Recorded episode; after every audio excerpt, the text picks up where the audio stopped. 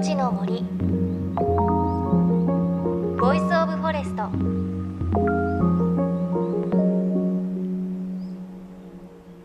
おはようございます。高橋真理恵です。さあもう梅雨本番ですね。今我が家の庭では紫陽花が綺麗に咲いています。我が家の紫陽花青なんですよね。白と青っていう感じで苗物ねだりなのかちょっとこう近所でピンクとか赤の紫陽花見るとあいいな羨ましいなって思っちゃうんですがどうやらあれ青い紫陽花が咲くのは土が酸性の場所で赤い紫陽花が咲くのは土がアルカリ性ということでなんかたまにこう青と赤が綺麗に咲いている紫陽花って見るなって思うのでああいう風にお庭で綺麗に咲かすのはどうしたらいいんだろうって毎年思うんですよね。なんか園芸とかやっていらっしゃる方で もしわかる方がいたら教えてほしいなというふうに思います。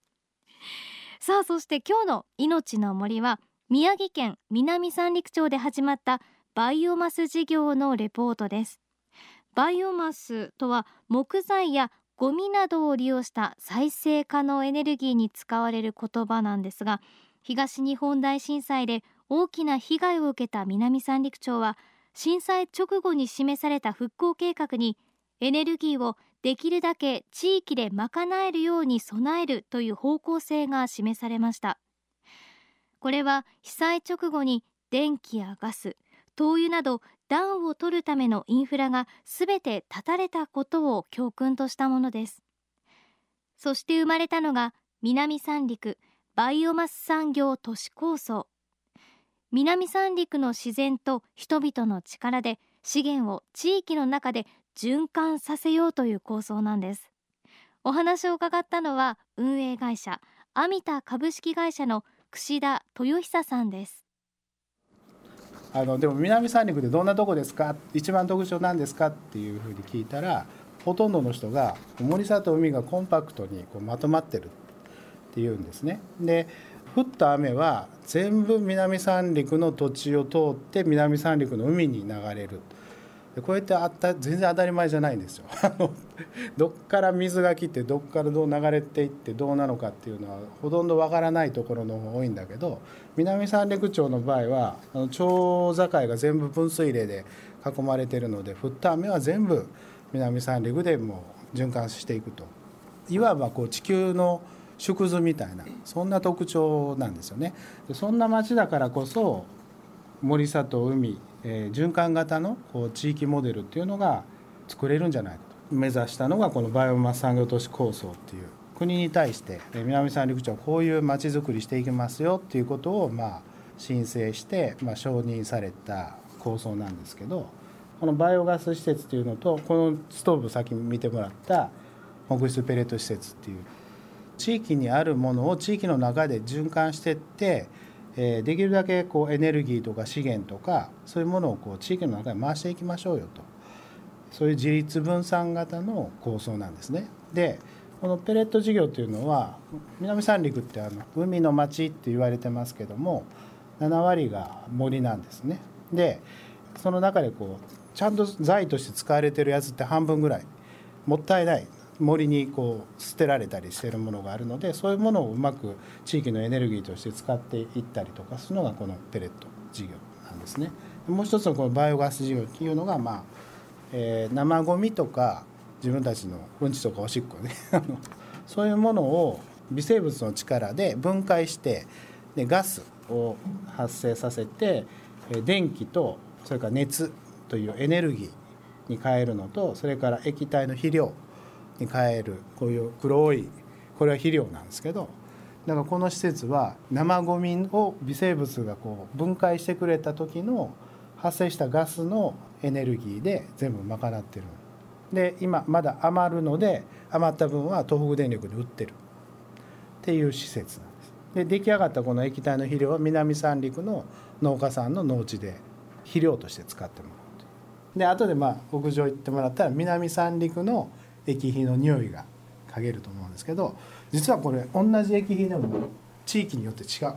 南三陸の液肥はミネラル分がたくさん入ってて優秀ですっていうこう専門家の人が言ってたんだけど魚海の生ゴミで入ってきてるからその山の方のあの液肥よりいいっていう話なんですよ。要は山とか海とかがこう健全であれば好循環いい循環をこう地域の中で作っていってこう人と自然が上手にこう折り合えるような共生していけるようなこう仕組みを作っていくっていうのもこの循環型の地域の一つの要素なんですよね。ということで南三陸町ではすでに地元の木材を使ったペレットという燃料でボイラーを動かす施設もあるそうなんですそしてもう一つバイオガス事業なんですがこちらも去年10月から実際に町内の家庭から出る生ゴミの分別が始まっています。この生ゴミが地域で使うエネルギーになるということなんですね。バイオガス事業というのは去年の、えー、と2015年の10月からは生ゴミを今まで燃やして焼却してた生ゴミを分別してもらうことでエネルギーと肥料に変えようというあのバイオガスの工場を始めましてここに持ってこられた皆さんがちゃんと分別してもらったものは100%資源になってここからゴミが出ないというすごいあの施設なんですよ。それが南三陸にあるっていうのは誇っていただいてよろしいかと思うんですけども。たださっき分別の話ありましたがやっぱりそういうふうにしていくためには住民の方も覚悟を持って分別をするというか、うん、そういう意識づけっていうのが大切になってくるんですかね、うん、おっしゃる通りだと思います。バイオガス施設ってメタン菌っていう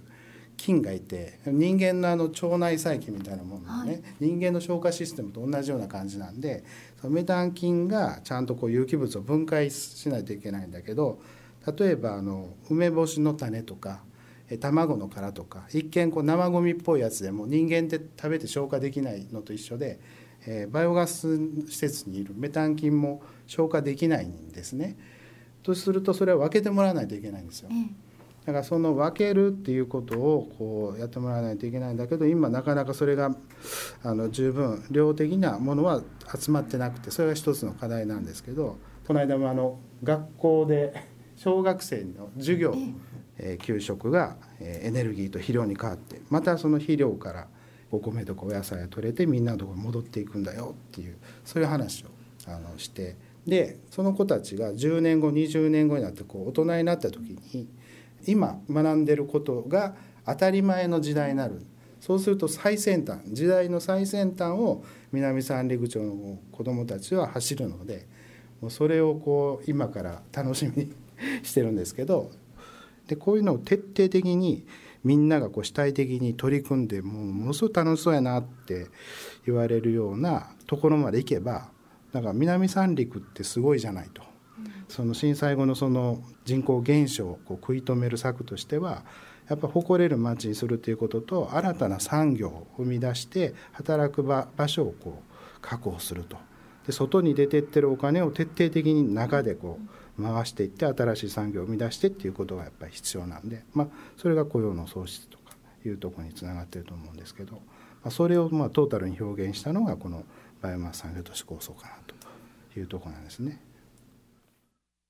ということでこのバイオガス施設名前だけ聞いてみるとちょっとこうすごくハイテクなのかなっていう印象なんですが運営会社アミタ串田さんは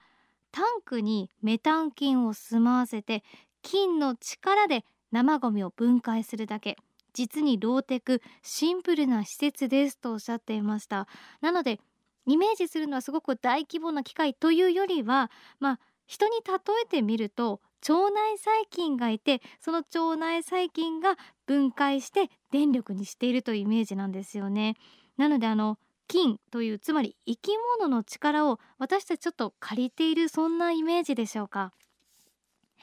ということでこの施設からはメタン菌の発酵で生まれたバイオガスを発電施設で利用同時に生まれた液肥つまり肥料を地元の農作物に活用するということが始まっています。さあそして出来たてほやほやの液肥大変ドキドキしながら思いっきり顔を近づけさせていただきました。ああ のあれですよ。アンモニアの匂いですよ。アンモニアの匂いがしなかった肥料成分がないっていうことだから。でもこう嗅ぐ人が嗅ぐと発酵したあの匂いだからいい匂いなんですよ。あのその辺のあの下水の泥水とは違うんですよ、でこれは、えー、生ゴミをメタン発酵させて菌の力でエネルギーと液肥になったその液肥の部分が今ここに流れてきて。なるほどで結構あの温度が40度か45度ぐらいの間なんでこの音と、えー、匂いと温度で温泉みたいと いう方が非常に多いです。だからその気分でそう思ってきたらあ温泉かもねと。相当ドキドキしてます。いいですか？そうですね。オッケーいいっすよ。まあいいや。お願いします。いいですか？はい。三二一。これです。はい。いや温泉です。ここはとある有名な温泉露天風呂です。ちょっと目つぶって温泉かもしれない。温泉じゃない。色は茶色で匂いは。とってもいい液肥だと思うんですけどね。志田さんすごい。これが畑にまかれで美味しい。農作物がそうですそうです命の源です。すごい。こういう匂いがするんだ。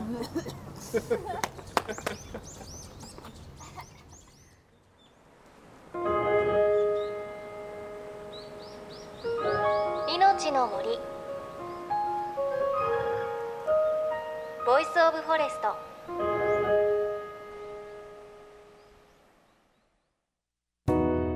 JFN38 局では東日本大震災で被災した沿岸部に津波から命を守る森の防潮堤を作る森の長城プロジェクトを支援する募金を受け付けています。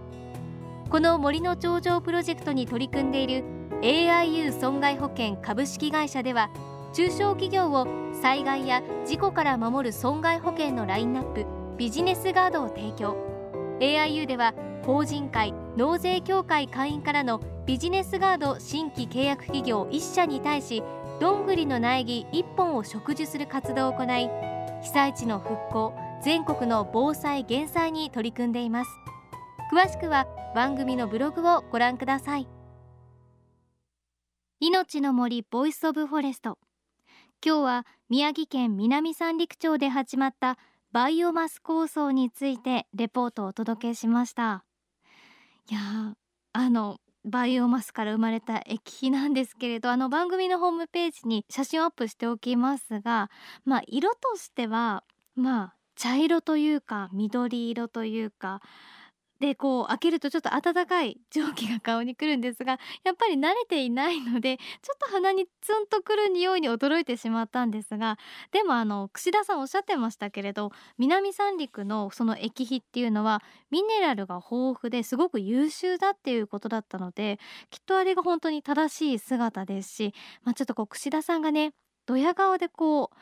どう？みたいな感じで見せてきたのはすごく忘れられないですね。でもあの駅碑から南三陸町の美味しい農作物ができるんだって思うとなんかすごいなっていう感じがしました。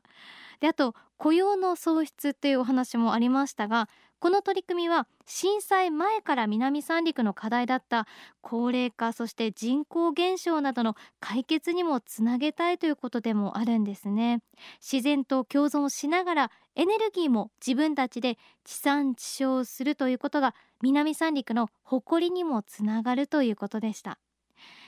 元に戻すのではなくて未来へつながるまちづくりをしっかりと目指しているんだなという印象を受けました。来週もこの続きお伝えします。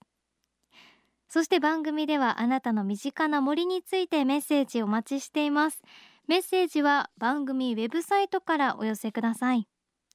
命の森 Voice of Forest。お相手は高橋真理恵でした。命